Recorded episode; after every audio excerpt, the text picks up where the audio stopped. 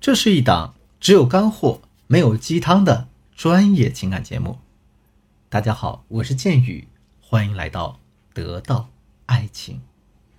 上节课里呢，剑宇老师给大家讲了打动一个男人的两个条件和一个误区。这两个条件分别是让对方感受到你的真诚和超出对方的预期。那一个误区是呢，我们不能拿着话术去生搬硬套。许多同学听完课之后给我留言说。啊，自己很多时候就是在套用别人的话术，其实呢，他自己也知道用的不是那么顺畅，甚至有时候还会做出那种适得其反的效果。但是呢，大家往往又不知道该怎么来解决这种问题，所以只能假装不知道，继续呢胡编乱造、乱套用。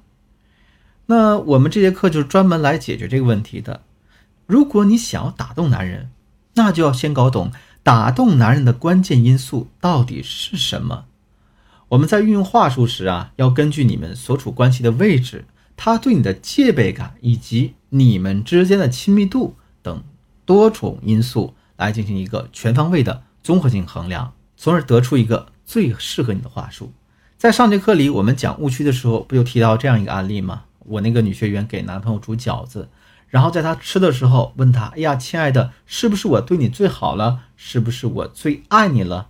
而他得到的结果是什么呢？男人苦笑了一下，没有回应他。等他再次想给男友煮饺子的时候，男友告知他：“不用了，我承受不起。”在这个案例当中，女轩的话术为什么没有打动男朋友，反而让男朋友更加防备她呢？那结合她的资料，我帮大家做一个现场分析。首先。我们来分析一下他俩的感情现状。第一，她和男友的关系正处于一个濒临分手的状态，他们之间闹过几次矛盾了，也分分合合过好几次。第二，她的男朋友呢，现在还经常和前女友联系，聊个微信啊，打个电话，随时都还在想着约她前女友吃饭呢。第三，她男友是个性格比较强势的人，很大男子主义，害怕别人控制他。也很讨厌别人对他指东指西的啊，平时生活非常我行我素。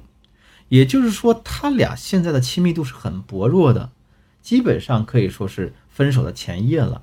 在这种状态下，我那个女学员对男友产生了极度的不信任感，她觉得这个男人在外面就是有别的女人了，就是想去找前任复合了。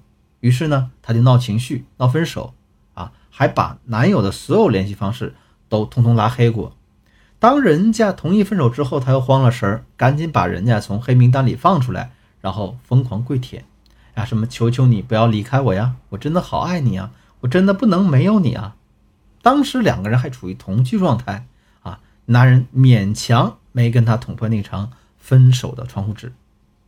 在这样的一个濒临分手的感情状态下，再加上男友本身就是那种大男子主义的人，你再去运用。是不是我对你最好了？是不是我最爱你了？这句话是不是太假了一点啊？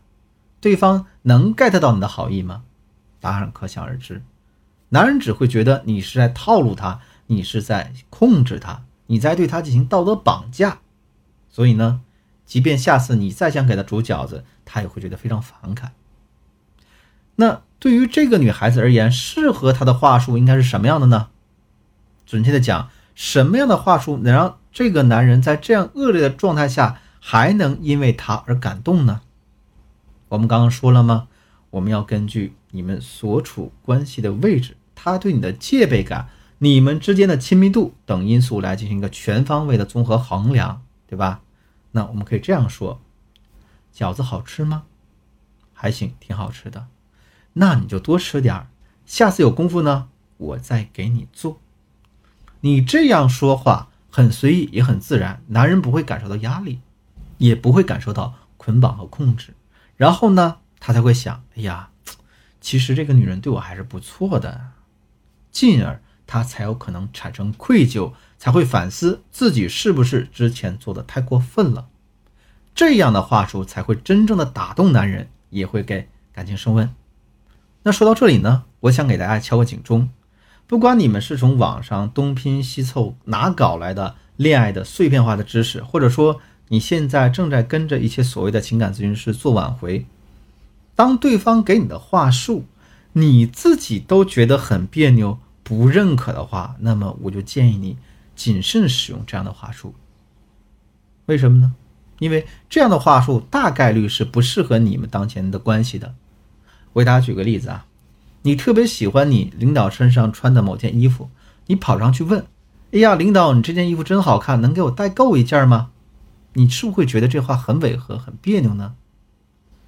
但是如果你的领导是你的闺蜜，或者说是你的亲姐，你们私底下呢还会一起吃火锅、一起逛街买衣服，在这种情况下，你再去说：“领导。”这件衣服真好看，能给我代购一件吗？你还会觉得这话别扭吗？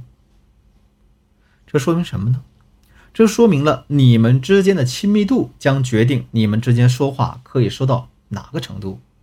所以在感情中，你们要根据你们所处关系的位置、他对你的戒备感以及你们之间的亲密度等等因素来进行全方位的综合衡量，才能找到适合当下说的话术。好了。今天的课程到这结束了，下节课我将进一步为大家讲解打动男人的关键因素之情感需求。有需要的同学们千万不要错过。如果你的情感问题已经比较严重，急需专业帮助的话，可以添加我助理的微信文姬八零，文姬的全拼八零，也就是 W E N J I 八零，把你的困惑告诉我，我一定有问必答。